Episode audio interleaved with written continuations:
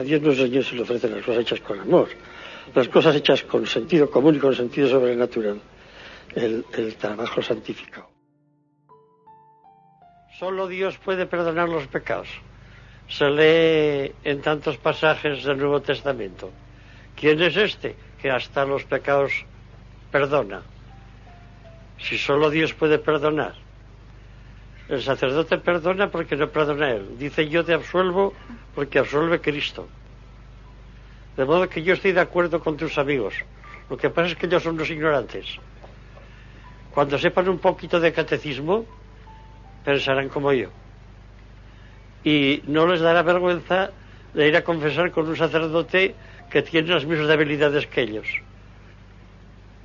Agradecerán a Dios que sea un pobre hombre el que representa a Cristo nuestro Señor, porque les puede comprender fácilmente. Tiene el poder de Dios y todas las debilidades del hombre.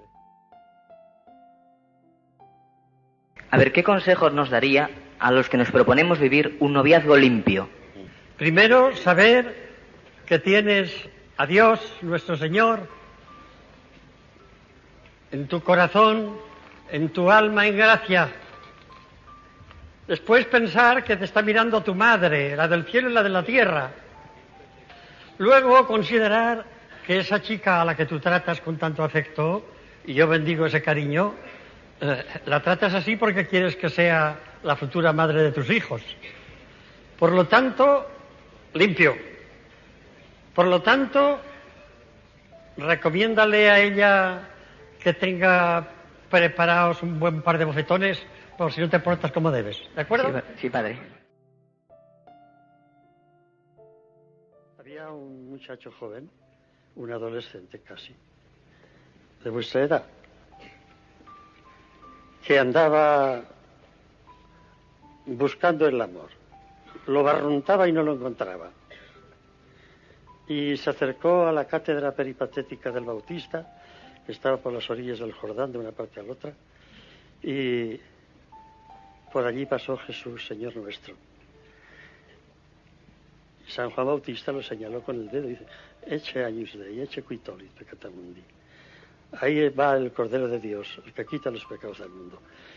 Y este y otro compañero suyo, nos lo cuenta la Escritura Santa, este que era Juan, el otro Juan, el evangelista, se acercó al Señor y le dijo, Rabidube hábitas.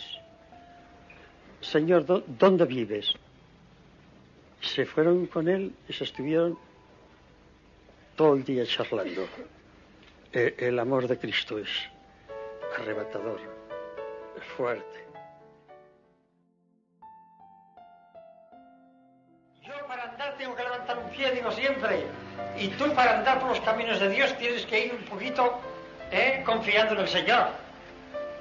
No seas desconfiado. Si sientes que te llama, dile, aquí estoy. Y si te encuentras débil, y bueno, yo soy débil, pero tú eres la fortaleza. Y a tú es Deus, fortitudo mea. Tú eres mi fortaleza.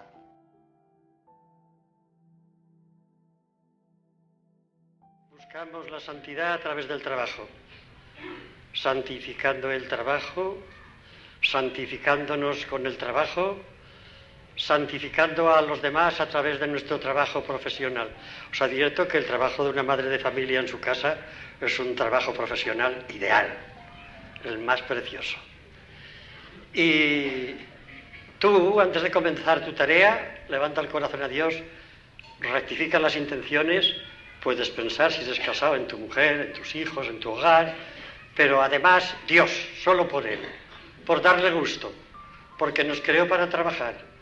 Antes de la caída de los primeros padres, el Señor dice la Escritura que creó al hombre culto operaretur para que trabajara. A trabajar, pues y comienza la tarea así, interrúmpela de cuando en cuando, ponte un pequeño despertador allí, ¿eh? si no es una cosa chocante, ponte una imagencita de la Virgen en algún lado. Quiere mucho a Nuestra Señora en esta tierra de María Santísima. Yo sé que la amáis todos mucho y ella quiere ser muy amada. Tú no puedes ser una excepción y no lo eres, la quieres mucho. La Virgen te llevará a Jesús y entonces santificarás el trabajo y tendrás presencia de Dios.